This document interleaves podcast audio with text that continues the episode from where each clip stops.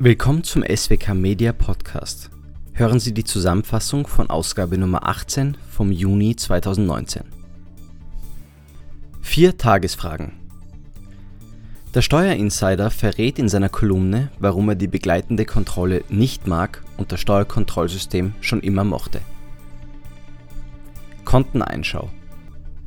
Im kürzlich in der SWK erschienenen Beitrag zur Konteneinschau wurde darauf hingewiesen, dass die Abgabenbehörden dem BfG im Konteneinschau-Bewilligungsverfahren zwingend ein Auskunftsverlangen vorzulegen haben, der Kontenregister- und Konteneinschau-Anwendungserlass die Abgabenbehörden diesbezüglich jedoch zu einer völlig gesetzwidrigen Vorgangsweise anleitet, indem er ihnen stattdessen die Übermittlung eines Antrags auf Genehmigung einer Konteneinschau vorgibt Ergänzend soll nun im Beitrag von Michael Rauscher aufgezeigt werden, dass der Erlass damit auch die Kreditinstitute zu einer gesetzwidrigen Vorgangsweise verleiten könnte, nämlich zur Gewährung der Konteneinschau ohne Auskunftsverlangen nur aufgrund einer solchen Bewilligung des Antrags auf Konteneinschau, womit die Kreditinstitute nach 28 Bankwesengesetz gar nicht zur Auskunftserteilung berechtigt wären und eigentlich das Bankgeheimnis gegenüber den Abgabenbehörden wahren müssten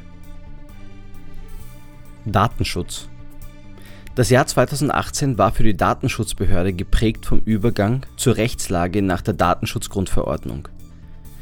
Der Bericht der DSB für 2018 verzeichnet dabei einen massiven Anstieg der individual und auch der grenzüberschreitenden Beschwerden im Datenschutz sowie bei den Verfahrenszahlen.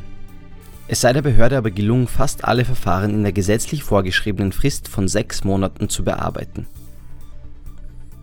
Linde verstärkt Digitalangebot der Linde Verlag ist mit 3.6.2019 exklusiver Vertriebspartner von Thomson Reuters in Österreich für die Fachmodule aus dem Bereich des internationalen Steuerrechts. Mit dieser Partnerschaft erhalten Linde Online-Kunden direkten Zugriff auf das professionelle Content-Angebot von Thomson Reuters und profitieren von Echtzeitinformationen über eine Vielzahl von Inhalten. Steuern Körperschaft und Umgründungssteuer-Update Juni 2019 dieser Beitrag von Bernhard Renner und Ernst Marschner bietet einen Überblick über die Neuerungen im Körperschaft und Umgründungssteuerrecht seit dem letzten Körperschaftsteuer-Update. Diesmal unter anderem über die Hinzurechnungsbesteuerung und den Methodenwechsel.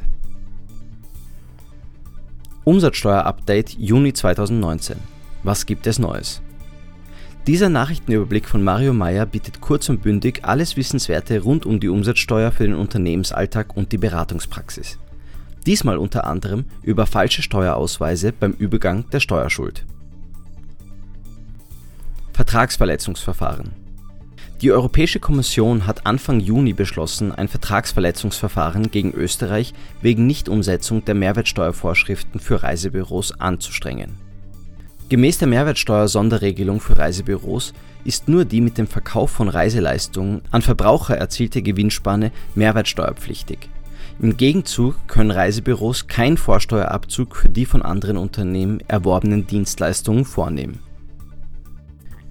Mehrwertsteuerbetrug, Mehrwertsteuerhinterziehung, Umsatzsteuerkarusselle, Vorsteuererschleichung und die missbräuchliche Inanspruchnahme von Steuerbefreiungen schädigen nicht nur den Fiskus, sondern bedeuten auch eine erhebliche Gefahr für redliche Unternehmer.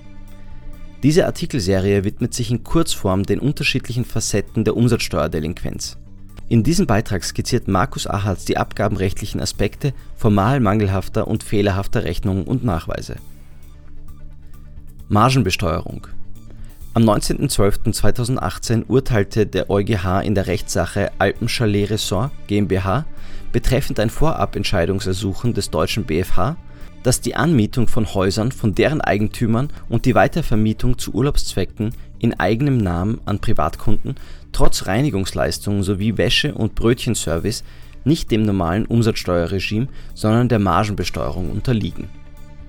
Dieses Urteil ist auf Unverständnis gestoßen, da nach bisherigem Verständnis bei Übernahme von Zusatzleistungen durch das Reisebüro das reguläre Umsatzsteuerverfahren angewandt wird. Ein Beitrag von Richard Schweißgut. Zusammenarbeit wird für gemeinnützige Rechtsträger immer wichtiger. Ressourcen werden gebündelt, um Kosten zu sparen, die Qualität zu verbessern und den gemeinnützigen, mildtätigen oder kirchlichen Zweck noch besser zu erfüllen. Das Thema beschäftigt kleine Vereine ebenso wie gemeinnützige Konzerne. Mit § 40 BAO wurde endlich eine Regelung für Leistungsbeziehungen zwischen gemeinnützigen Rechtsträgern geschaffen, die interessante Gestaltungsmöglichkeiten bietet. Gleichzeitig wirft sie jedoch viele Fragen auf. Ein Beitrag von Wolfgang Lindinger. Zukunft der Besteuerung multinationaler Unternehmen die internationale Gemeinschaft hat sich auf einen Fahrplan zur Lösung der steuerlichen Herausforderungen aus der Digitalisierung der Wirtschaft geeinigt und sich verpflichtet, bis Ende 2020 weiter auf eine konsensbasierte langfristige Lösung hinzuarbeiten. Das kündigte die OECD am 31.05.2019 an die 129 Mitglieder des OECD G20 BEPS Rahmenprogramms haben ein Arbeitsprogramm verabschiedet, das einen Prozess zur Erzielung einer neuen globalen Vereinbarung zur Besteuerung multinationaler Unternehmen vorsieht.